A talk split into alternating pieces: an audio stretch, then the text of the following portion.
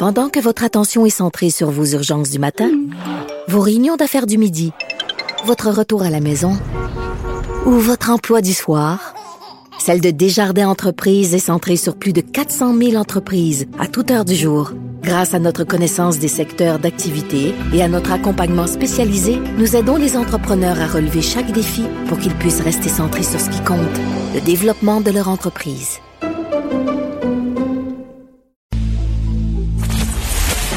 C'est vrai qu'on aime autant qu'on déteste, Martineau, C'est sûrement l'animateur le plus aimé au Québec. Vous écoutez Martineau. Cube Radio. Alors, on a un nouveau ministre des Affaires étrangères. Ce n'est plus M. François-Philippe Champagne qui va être à l'innovation euh, économique, mais là, ça va être Marc Garneau de Man in the Moon. Alors, le quatrième ministre des Affaires étrangères en quatre ans. C'est vraiment le jeu de la chaise musicale. Nous allons parler avec Jocelyn Coulon, chercheur au Cirium de l'Université de Montréal. Euh, Monsieur Coulon a été conseiller politique du ministre des Affaires étrangères en 2016-2017 et il a écrit un livre très critique euh, de la de la diplomatie internationale sous Justin Trudeau, un selfie avec Justin Trudeau. Il est avec nous. Bonjour, Jocelyn Coulon.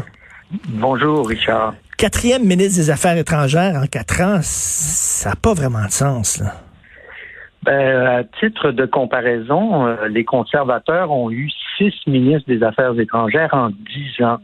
Donc, euh, je pense que les libéraux euh, vont certainement dépasser euh, le record euh, qu'avaient établi les conservateurs si ça continue comme ça.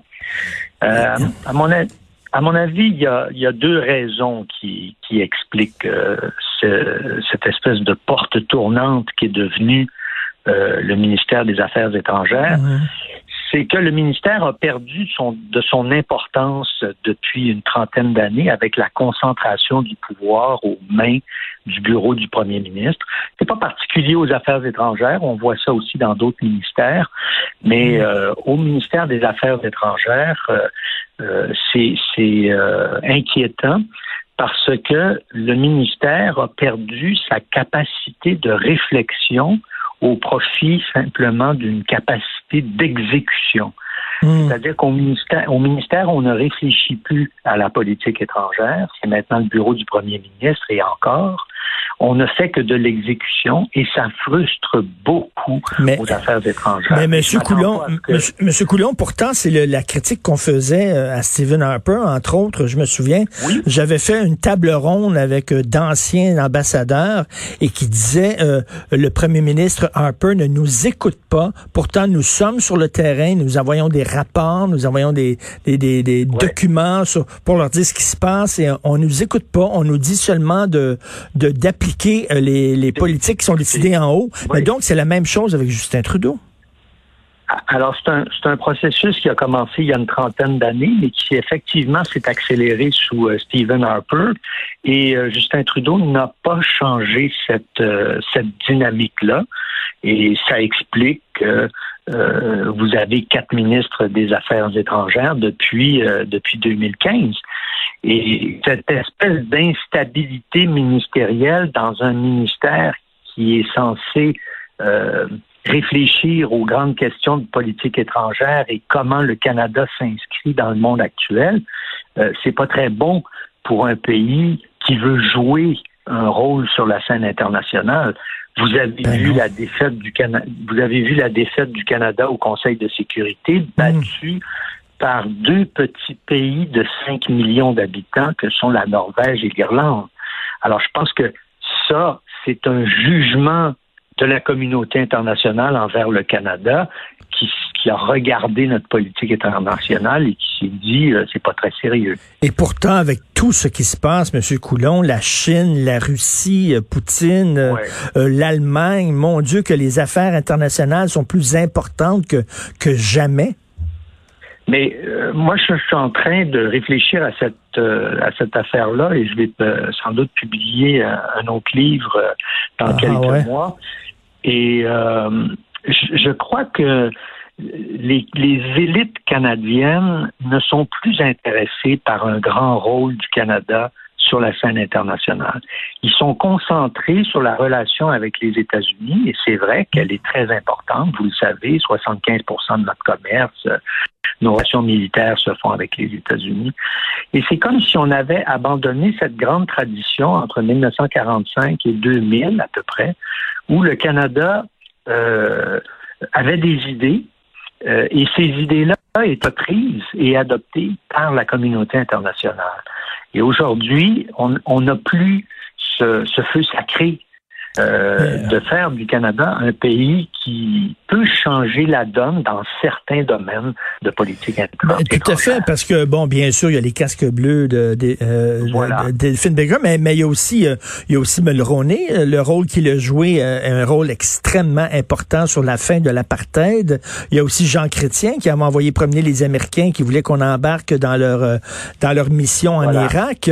C'était trois trois hommes, le trois trois moments clés de l'histoire du Canada. Donc, c'est la preuve qu'on peut jouer un rôle important.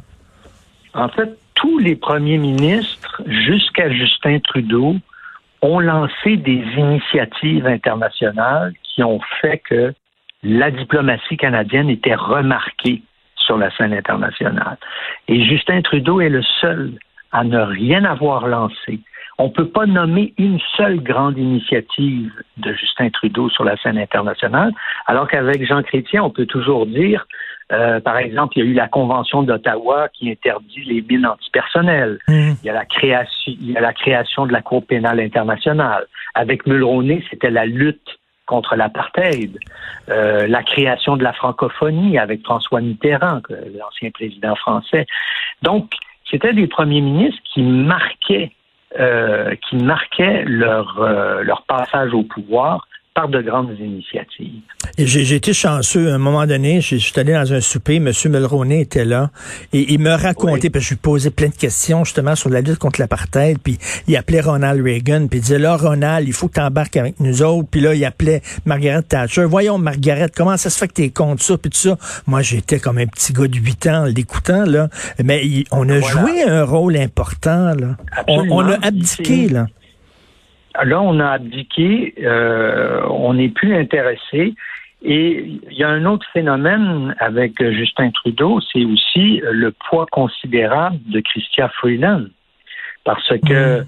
euh, monsieur, monsieur Garneau dit euh, qu'il va s'occuper euh, évidemment de la politique étrangère et des relations avec les États-Unis, mais je vous ferai remarquer que dans, le, dans la lettre de mandat que M. Trudeau a envoyée à Mme Freeland en octobre 2019, lorsqu'elle a été nommée vice-première ministre, il est écrit vous allez continuer de surveiller les relations canado-américaines.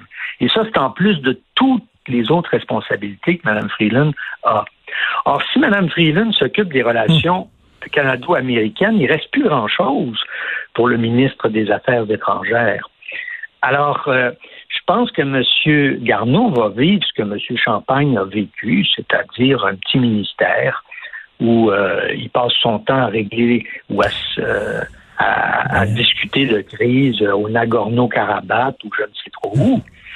Ça, c'est vraiment dommage. Et là, je parlais tantôt de la Chine et de la Russie, et que dire de la Turquie aussi avec Erdogan. C'est très important ce qui se passe ces temps-ci. Et on, on, se serait attendu de la part de Justin Trudeau, qui se présente un peu comme un citoyen du monde, hein, quelqu'un qui est ouvert sur le monde et tout ça, qui soit un peu plus proactif. Rappelez-vous que c'était ce que pensait une certaine presse libérale aux États-Unis. Euh, la manchette du magazine Les Rolling Stones, le le dernier euh, pilier euh, du monde euh, libre. libéral. Ben oui. C'était du monde libre, c'était comme ça qu'on le, le présentait. Or, il faut se rendre compte aussi que le Canada est devenu une puissance moyenne périphérique, c'est-à-dire, oui, il est membre du G7, mais il n'est pas la septième économie du monde. Il est la onzième, il sera la dix-huitième dans une dizaine d'années. Et donc, on perd notre, notre classement euh, économique et ça a un effet sur euh, nos initiatives ou pas euh, de politique Tout à fait. Est-ce que, est-ce que vous êtes optimiste concernant le retour des deux Michael? Non, je pense pas. Je, pense que ben, le, retour va se faire par un échange. Ben, c'est ça. C'est-à-dire que la, la, directrice de Huawei devra être expulsée vers la Chine pour qu'il y ait, il y ait ce retour. Alors peut-être que Biden euh, va trouver. Mais, mais, si on fait ça, pardon, M. Coulon, si on fait ça, on donne raison à la Chine en disant, ben ils ont eu raison de faire ce qu'on appelle de la diplomatie d'otage. Ils ont pris en otage littéralement deux Canadiens pour pouvoir libérer ah, une des leurs. C'est sûr. Maintenant, on a été pris en sandwich entre les deux grandes superpuissances. Et ce qui semble se dessiner, puis, sans doute euh, l'administration Biden va peut-être va peut-être être intéressée par ça, euh, c'est d'abandonner les poursuites contre cette dame et finalement le gouvernement canadien pourra euh, l'expulser vers la Chine, ce qui devrait amener la libération des deux Michael. C'est la seule façon, ou en tout cas une des seules façons de régler cette affaire. Et comment on peut avoir, il me semble que en politique étrangère, c'est important de voir à long terme et d'avoir, veut dire, quelqu'un qui est là, la même personne qui est là quand même pour un certain nombre d'années et qui arrive avec une vision des choses et qui peut approfondir et qui peut. Mais là, quatre en, en, en, quatre ans, ça n'a pas de sens. ben, vous l'avez dit, euh, par exemple, Bill Morneau a été ministre des Finances pendant quatre ans. Alors. Ben euh, c'est drôle, c'est drôle que dans certains ministères, on maintient les ministres. D'ailleurs, c'est à peu près le c'est à peu près le sort de tous les ministres euh, actuels. Ils restent dans leurs fonctions ou, à peu près euh, depuis 2015. Et aux affaires étrangères, euh, encore là, je reviens à cette idée que ce n'est plus un ministère important. Et même si c'est un ministère prestigieux, et pourtant, on aurait un rôle à jouer. Par exemple, bon, l'égalité homme-femme semble très importante pour Justin Trudeau. Il en parle souvent. Mais pourquoi d'ailleurs, pourquoi d'ailleurs il peut pas être un, leader mondial là-dessus, puis euh, parler d'égalité homme-femme dans, certains pays, puis essayer d'amener de, faire changer les lois, puis tout ça? Il ne le fait pas. voilà, il n'utilise pas euh, le, la réputation mmh. internationale qu'il s'est acquise pour lancer ce type d'initiative-là. C'est d'ailleurs ce que lui a reproché son premier conseiller diplomatique quand il a démissionné en 2016, c'est que Trudeau était trop passif face à, la scène internationale. Et puis quand il prend des initiatives, ben ça donne le voyage en Inde. Ah Alors, euh, j'ai comme l'impression que tout ça, tout ça l'a bien refroidi et que au bureau du premier ministre, euh, on lui dit peut-être euh, euh, occupe-toi des affaires intérieures ou de la relation avec les États-Unis, c'est ça qui compte pour le Canada. Quand vous regardez bien ça, euh, c'est vrai que la relation avec les États-Unis, ça domine tout. Hein. Alors, euh, ben oui, mais euh, sauf qu'on pourrait jouer, comme vous dites, un rôle, un rôle important. On parle du déclin de l'Empire américain, mais là, c'est vraiment le déclin là, de, du Canada sur, sur la place mondiale. Très hâte ah de lire. Je, je, je donc très hâte de lire votre prochain livre. J'espère que vous allez vous mettre à l'ouvrage bientôt, Jocelyn Coulon. oui. Merci beaucoup, Jocelyn Coulon, donc auteur du livre Un selfie avec Justin Trudeau, regard critique sur la diplomatie du premier ministre.